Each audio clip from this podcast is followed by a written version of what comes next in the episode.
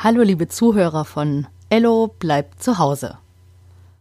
Gestern ist Folge 100 online gegangen. Seit 100 Tagen schreibe, spreche und veröffentliche ich also jeden Tag eine neue Folge von Ello bleibt zu Hause. Und es freut mich wirklich so sehr, dass so viele von euch täglich einschalten und wissen wollen, was Ello so erlebt. Mein Projekt war damals Mitte März, als ich angefangen habe, eine ganz spontane Idee und ich dachte, dass das vielleicht zwei oder drei Wochen geht. Ja, und jetzt geht's schon 100 Tage lang. Dieses Projekt und Ellos Geschichten und auch euer tolles Feedback bereichern mein Leben wirklich sehr und werden für mich in der Zukunft auch eine gewisse Art meines persönlichen Corona-Tagebuchs sein. Ach, jetzt habe ich doch das böse C-Wort gesagt. Ach, es ist wirklich eine außergewöhnliche Zeit, in der wir alle gemeinsam jetzt schon seit einigen Wochen und einigen Monaten schon stecken.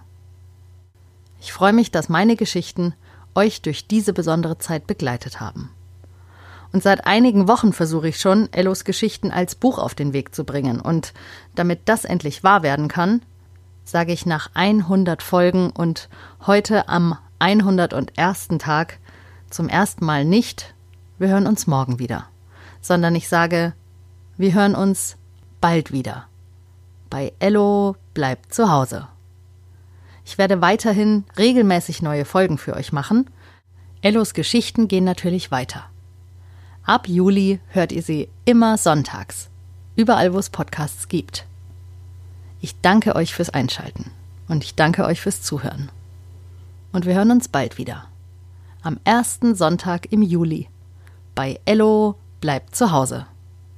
Und wenn ihr Lust habt, dann schreibt mir doch über meine Website einfach eine kurze Nachricht. Wenn ihr auf www.stephanieschmitz.de geht, dann seht ihr da so einen Button und da steht drauf, ich bin dabei.